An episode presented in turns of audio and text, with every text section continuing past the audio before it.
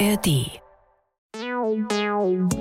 Die JustizreporterInnen. Der ARD-Podcast direkt aus Karlsruhe. Wir sind dabei, damit ihr auf dem Stand bleibt. Hallo und herzlich willkommen zu einer neuen Folge von Die JustizreporterInnen. Mein Name ist Fabian Töpel und mit mir im Studio ist heute meine Kollegin Gigi Deppe. Hallo Gigi. Hallo Fabian.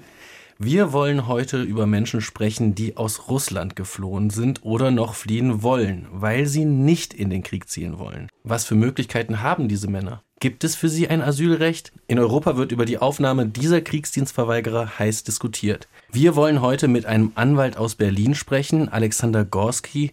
Er vertritt Menschen aus Russland, die in Deutschland Zuflucht gesucht haben.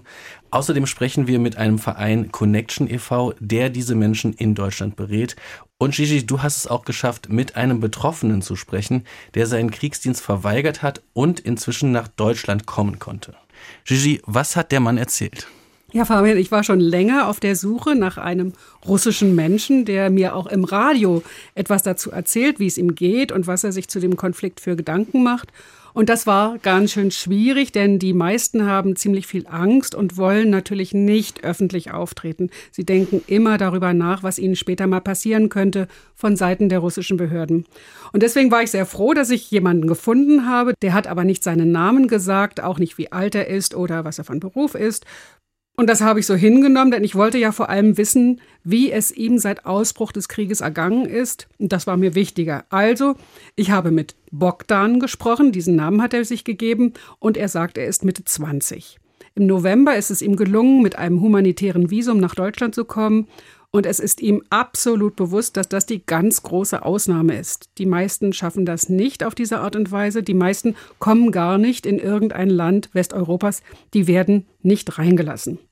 Bogdan hatte seinen Militärdienst vor einigen Jahren absolviert und erst danach hat er seine Meinung geändert. Danach hat er sich entschieden, sich für Kriegsdienstverweigerer zu engagieren.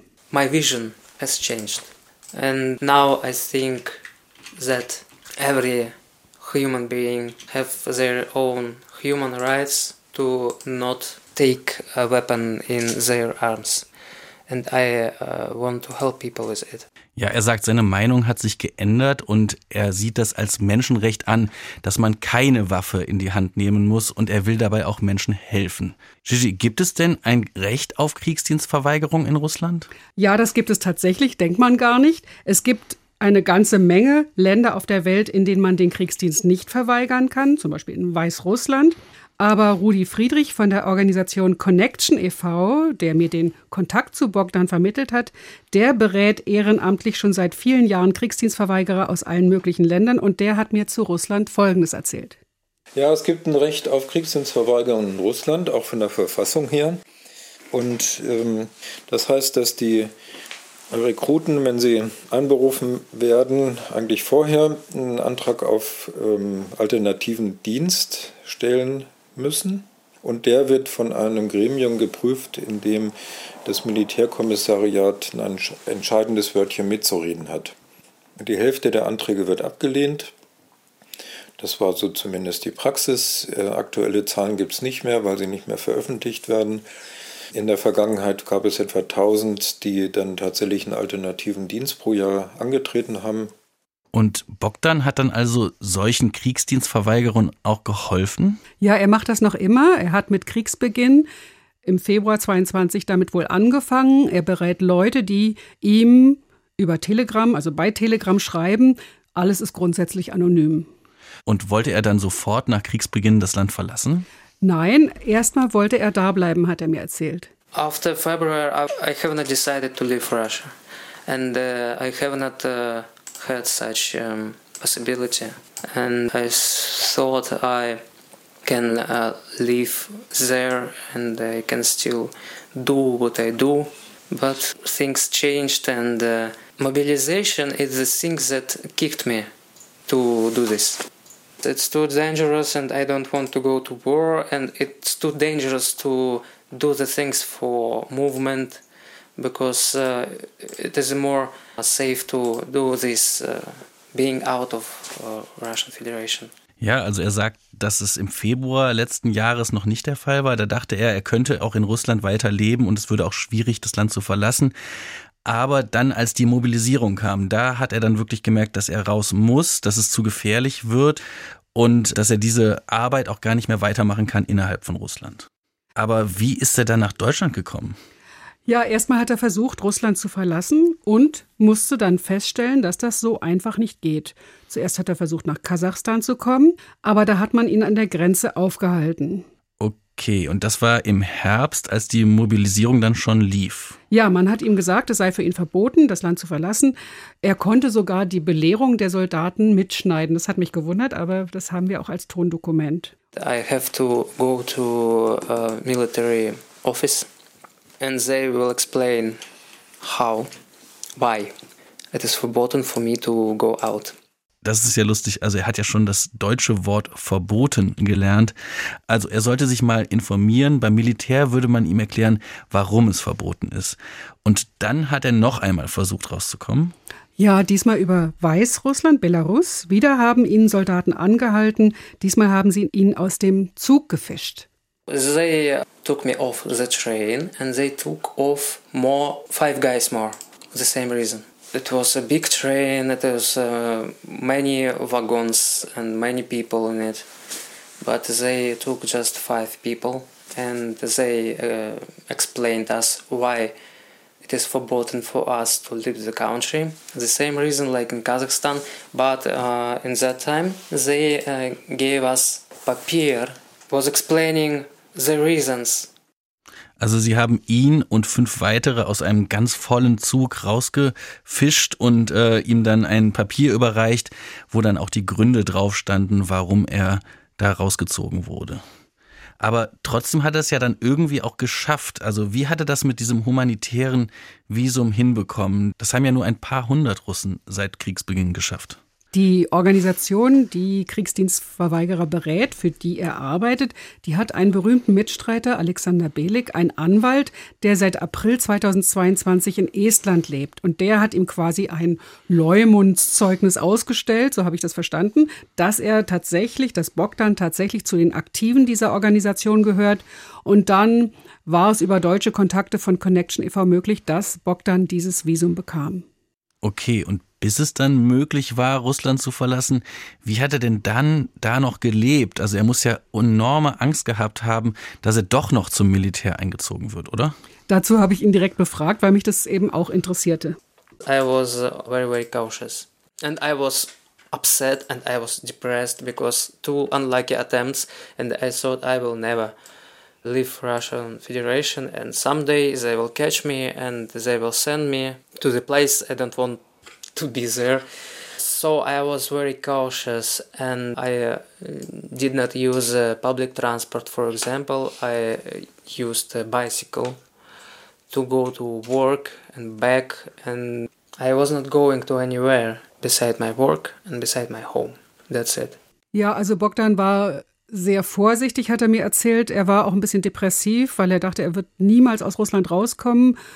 Und irgendwann werden sie ihn fangen und dann werden sie eben zum, zur Front schicken, wo er nicht sein will. Und deswegen war er sehr vorsichtig und hat also zum Beispiel keine öffentlichen Verkehrsmittel benutzt, ist immer mit dem Fahrrad zur Arbeit gefahren und er ist nirgendwo hingegangen, also zur Arbeit und nach Hause, mehr ging nicht. Er hat mir auch erzählt, dass er immer seine Dokumente in Kopie dabei hatte zur Sicherheit. Er hatte ja einen Antrag auf nachträgliche Kriegsdienstverweigerung gestellt und das wollte er vorzeigen können. Er hat mir auch gezeigt in seinem Handy, welche Telefonnummern er extra gespeichert hatte, die er im Notfall hätte anrufen können.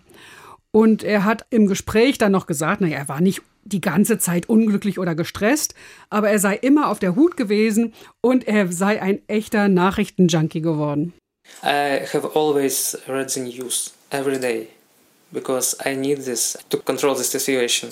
That was a solution for me that I can control the situation. I knew all information about it and I was waiting for any news about mobilization is over and I was waiting, I was waiting. and in November, yes, you're free. But I was not sure because I was afraid that I would not be able to leave the country again. Ja, also er sagt, er ist ein richtiger Nachrichten-Junkie gewesen. Gigi, das kennen wir vielleicht auch so ein bisschen. Aber dann in dieser sehr unsicheren Situation hat er halt wirklich täglich gewartet und wusste ja auch dann nicht, ob das dann wirklich auch klappen wird, dass er das Land verlässt. Ja, und wie geht es ihm jetzt heute? Also immerhin ist er jetzt im Ausland. Er ist zwar völlig auf sich allein gestellt, er spricht kaum Deutsch. Seit November konnte er auch nicht so viel lernen, oder? Ja, er benutzt im Gespräch das deutsche Wort wunderbar. Also es sei wunderbar, dass er jetzt in Deutschland sei, auch wenn er sich komplett neu sortieren müsse. In Russland habe er ja seine Arbeit und seine Aufgaben gehabt. Hier müsse er erstmal überlegen, wie seine Zukunft überhaupt aussehen könne. Ich vermute, er wird sich vielleicht noch versuchen, irgendwie weiterzubilden, aber er hat natürlich zu tun, weil er nach wie vor die Leute per Telegram-Chat berät. Ja, und was ist jetzt mit seinen Freunden und seiner Familie? Macht er sich auch um die viele Gedanken? Er sagte mir, alle seine Freunde hätten das Land verlassen, keiner lebe mehr in Russland. Without any Schengen visa, they are able to go to such countries as Kazakhstan, Georgia, Armenia, Abkhazia. So uh, the countries that uh, don't need visa, they need just a Russian passport, international passport. People are searching for any possibility to leave the country if they really want to. Some of them uh, have a distant job and they can work uh, by the internet. Also in den Schengen-Raum nach Europa zu gehen, ist schwierig. Viele gehen nach Kasachstan, Georgien, Armenien und so weiter und machen dann von dort aus Homeoffice. Also sie arbeiten noch für den russischen Arbeitgeber, aber eben aus anderen Ländern. Redet man denn in Russland darüber, dass man das Land verlassen will? Also viele wollen das Land ja noch verlassen. Bogdan sagte mir, er weiß es nicht, weil man nicht darüber spricht. Er glaubt allerdings, dass noch viele gehen wollen, weil es eben so gefährlich ist. Sie versuchen einfach ruhig zu bleiben und warten auf Gelegenheiten. They don't tell about it uh, loudly because it is dangerous. Yes, and they just try and keep calm and maybe waiting for possibilities to leave the country. Ja, also man muss ruhig bleiben, denn es ist gefährlich, sagt er. Jetzt gerade hat ja die russische Regierung die Möglichkeiten erleichtert, jemanden zum Militär einzuziehen. Bis zuletzt konnten Russen dem Militärdienst entgehen, indem sie sich nicht an ihrer registrierten Adresse aufhielten. Mit einem neuen Gesetz hebelt Präsident Putin nun dies aus. Künftig müssen Einrufungsbescheide nicht mehr persönlich überreicht werden, sondern können auf elektronischem Weg zugestellt werden. Ein Beispiel, wer sich nicht innerhalb von 20 Tagen nach der Vorladung beim Militärkommissariat meldet, muss auch im Alltag mit drastischen Einschränkungen rechnen. So dürfen Wehrdienstverweigerer nicht mehr mit dem Auto fahren, es soll ihr Führerschein ausgesetzt werden. Stellt sich ja jetzt die Frage, könnten die Leute, die noch nicht einberufen sind, hier in Deutschland einfach so Asyl bekommen? Immerhin droht ihnen ja die Verfolgung, wenn sie nicht mitspielen. Ja, es äh, gab mehrere Politiker von Scholz über Nancy Faeser und so weiter, die sich eigentlich sehr positiv geäußert haben. Die Wirklichkeit sieht anders aus, aber hören wir mal, was Frau Faeser sagt. Jetzt nicht dem Kriegsdienst zu folgen, ist ein anerkannter ähm, Fluchtgrund für uns hier in Deutschland, weil wir hoffen, dass Putin endlich diesen furchtbar völkerrechtswidrigen Krieg beendet. Ich habe mich darüber mit Rudi Friedrich von Connection e.V. unterhalten und ich habe gefragt, wie ist das denn eigentlich? Hat er schon erlebt, dass russische Wehrpflichtige hier Asyl bekommen haben? Und da sagt er nein. Bis jetzt gibt es jedenfalls für die, die sich entziehen, bevor sie einberufen werden, nur negative Entscheidungen vom Bundesamt für Migration und Flüchtlinge. Nach dem internationalen Völkerrecht sind die Soldaten und Soldatinnen ja eigentlich dazu verpflichtet zu verweigern, damit sie sich nicht an einem völkerrechtswidrigen Krieg beteiligen. Also eigentlich besteht da ja eine Verpflichtung, sich zu verweigern. Und wenn es eine solche Verpflichtung vom Völkerrecht gibt, müssen doch die Völker sagen, wenn das jemand dann wirklich tut, braucht er doch auch einen Schutz. Aber nein, das Bundesamt für Migration, die Asylrechtsprechung, alles ist so gestrickt, dass die, um die es geht, nachweisen müssen, dass sie mit großer Wahrscheinlichkeit in eine solche Situation hineingeraten und alles, was davor ist, also alle, die so klug sind, sich rechtzeitig zu entscheiden, ich will da auf gar keinen Fall hin, ich gehe lieber gleich, die haben überhaupt keine Chance, einen Flüchtlingsschutz zu erhalten.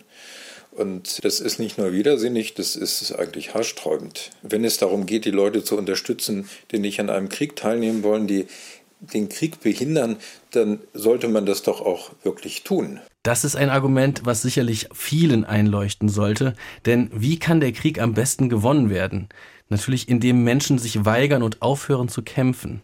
Das sollte doch auch in unserem Interesse sein. Doch wie funktioniert das Ganze auf der juristischen Ebene, wenn diese Menschen nach Deutschland kommen? Und wir fragen jetzt mal nach bei jemandem, der viel mit solchen Fällen zu tun hat. Alexander Gorski ist Rechtsanwalt für Straf- und Migrationsrecht in Berlin. Hallo, Herr Gorski. Hallo, guten Tag. Herr Gorski, inwiefern haben Sie denn mit dem russischen Angriffskrieg zu tun? Also jetzt ganz praktisch. Wie begegnet der Ihnen im Alltag?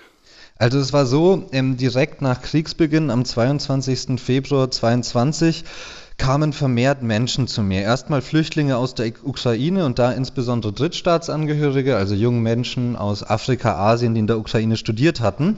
Und da habe ich schon viele Beratungen gemacht, viele Mandate angenommen und das hat sich dann rumgesprochen. Und dann kamen auch immer mehr äh, Menschen aus Russland zu mir. Und das waren erst Menschen aus Russland, die schon länger in der Bundesrepublik lebten und nach Beginn des Krieges ihren Aufenthalt hier sichern wollten. Und im Laufe des letzten Jahres gab es ja mehrere, sag ich mal, Auswanderungswellen aus Russland. Viele hunderttausend Menschen, die Russland verlassen haben. Und da hat sich das in der russischen Community rumgesprochen, dass ich solche Fälle übernehme. Und dann bin ich da einfach an viele Mandate gekommen über Mundpropaganda und mittlerweile ist das fester Teil meiner Arbeit.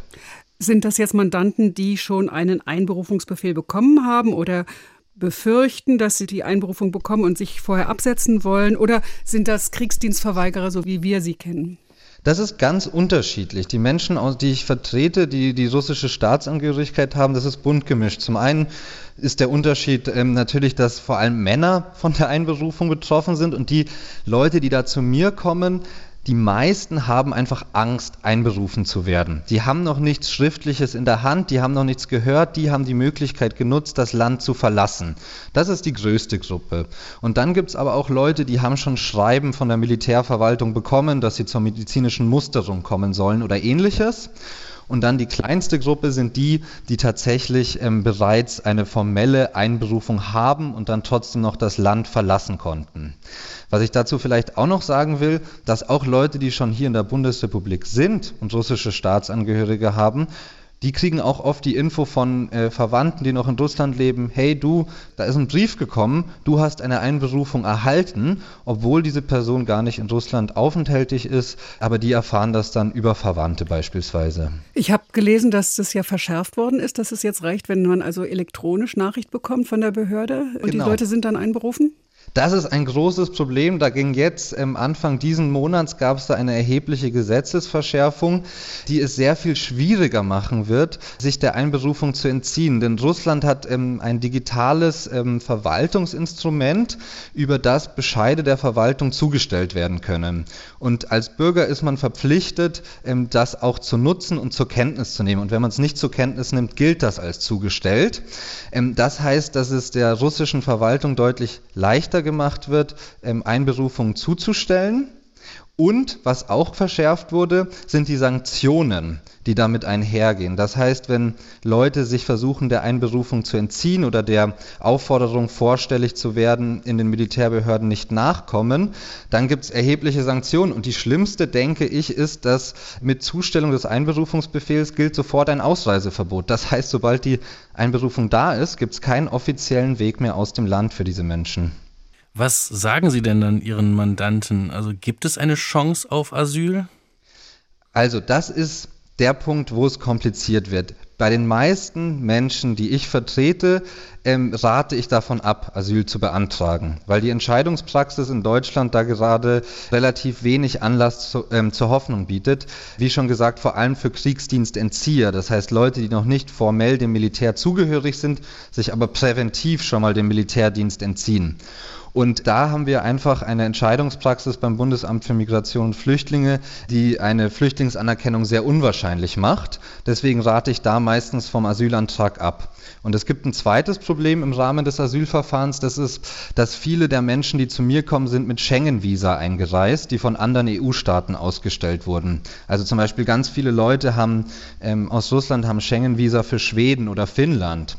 Das heißt, wenn diese Leute dann mit dem Schengen-Visum einreisen in den äh, Schengen-Raum, dürfen sie ja auch nach Deutschland. Wenn sie dann aber hier einen Asylantrag stellen, greift die Dublin-Verordnung und Deutschland ist gar nicht zuständig für diesen Asylantrag, sondern die Leute müssten dann in das Land reisen, beziehungsweise werden sie dann in das Land abgeschoben, von dem sie das Schengen-Visum erhalten haben. Und da gibt es einige auch etwas prominentere Fälle, wo beispielsweise aus Sachsen Menschen nach Schweden abgeschoben worden sind und nun Schweden zuständig ist. Und es gibt viele Gründe, warum die Leute auf gar keinen Fall nach Skandinavien wollen, sondern gerade in der Bundesrepublik äh, bleiben wollen. Und da rate ich dann auch im Regelfall vom Asylantrag erstmal ab. Warum wollen die nicht nach Skandinavien? Ich denke, da ist es schön. Ja, aber zum Beispiel ähm, ist es relativ häufig so, dass die Leute hier familiäre Beziehungen haben. Und es gibt hier gerade in Berlin eine sehr aktive russische Community, die eben auch unterstützend zur Hand geht und den Leuten ökonomische Perspektiven ermöglicht, einfach weil es dann hier leichter ist, einen Job zu finden, Arbeit zu finden und ähnliches. Das sind dann schon individuelle Gründe, warum die Leute hier bleiben wollen. Und das muss man dann natürlich als Anwalt in der Beratung mit in die Waagschale werfen. Jetzt nehme ich ja an, dass Sie schon viele Bescheide vom Bundesamt gesehen haben. Was steht denn da genau drin? Ich meine, die Leute, die haben doch wirklich sehr konkrete Angst. Äh, die haben Angst zu sterben. Also eine schlimmere Gefahr gibt es nicht. Und trotzdem sagen sie, nein, Asyl ist eigentlich eher aussichtslos. Witzigerweise habe ich selber noch nicht so viele Bescheide vom Bundesamt für Migration und Flüchtlinge gesehen, die sich jetzt mit dem Thema der Kriegsdienstentziehung oder Desertation äh, beschäftigen, weil es einfach noch nicht so viele gibt. Es ist so, in den eigenen Verfahren, die ich da gerade führe, lassen die gerichtlichen Entscheidungen auf sich warten. Und ich bin ja in Kontakt mit Nichtregierungsorganisationen und auch bei denen ist es so, dass sich die Bescheide da noch nicht türmen, weil das BAMF ja grundsätzlich relativ lang für Entscheidungen braucht und gerade die Frage der äh, Kriegsdienstentziehung auch immer noch prüft, wie damit umgegangen werden soll. Das heißt, ich habe da noch nicht viele Entscheidungen gesehen, ich habe welche gesehen. Und in den Entscheidungen, die ich gesehen habe, ist das Problem meistens die Frage, ob es hinreichend wahrscheinlich ist, dass diese Person tatsächlich eingezogen wird. Und da geht es dann um die Auslegung des russischen Rechts. Wer kann einberufen werden? Und dann geht es um die Frage der Praxis in Russland. Also wer wird tatsächlich eingezogen? Und da ist es so, dass das Bundesamt für Migration und Flüchtlinge aus meiner Sicht eben nicht auf dem aktuellsten Sachstand ist, sondern Argumentationsmuster hat, die sich auf die Rechtslage von vor dem Kriegsbeginn beziehen und ähm, daher zu negativen Entscheidungen gekommen ist.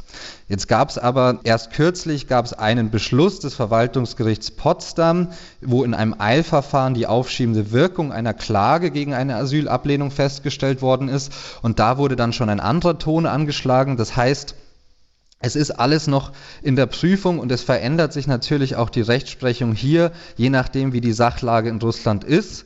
Aber wie gesagt, das Problem ist, dass das Bundesamt für Migration und Flüchtlinge da einen sehr eigenen Zugang zur Interpretation der Sachlage hat. Ich frage nochmal nach. Das heißt, es gibt schon Verfahren, die vor Gericht sind.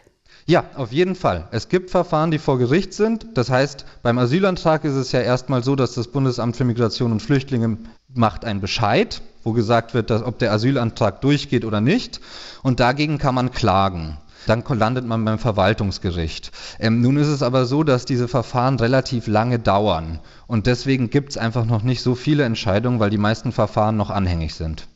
Ja, der Sachverhalt verändert sich immer, wie Sie eben schon sagten. Es, äh, ne, Russland hat da jetzt neue Regelungen geschaffen und äh, mehr Leute äh, sind potenziell davon betroffen, dass sie eingezogen werden können.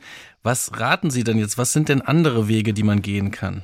Also was ich meistens mache in diesen Fällen, ist Folgendes. Die Leute, die zu mir kommen, sind meistens jung und hochqualifiziert. Das sind die Leute, die auch die finanziellen Möglichkeiten haben, um Russland zu verlassen. Das ist ja mittlerweile sehr kostspielig. Und das sind Menschen. Warum ist das kostspielig? Habe ich noch nicht verstanden. Ja, weil einfach die, die Ausreise, die Flüge buchen, und so weiter. Das ist vielen Leuten in Russland, wo das Durchschnittseinkommen unter 400 Euro ist, äh, ist es einfach nicht zugänglich. Und das sind die, die Leute, die ausreisen, sind häufig Leute, die auch Schengen-Visa schon vorher hatten. Und das sind im Normalfall Angehörige der Mittelschicht oder der Oberschicht. Das heißt, das sind Leute, die Berufe haben, die auch für hier interessant sind? Richtig, das sind häufig akademisch qualifizierte Menschen. Und das heißt, dass die eine Möglichkeit haben, über das Aufenthaltsrecht hier zu bleiben. Ähm, das heißt, für diese Leute stelle ich ganz oft Anträge auf eine Aufenthaltserlaubnis für selbstständige Beschäftigung oder als akademische Fachkraft, wenn die hier einen Job bei einer Firma finden. Und das klappt in Berlin teilweise relativ schnell, weil die russische Community hier auch gut vernetzt ist. Und nun ist es eigentlich so, dass das über das Aufenthaltsrecht gar nicht geht, weil die Leute sozusagen mit dem falschen Visum einreisen. Die haben ja dann nur ein Touristenvisum.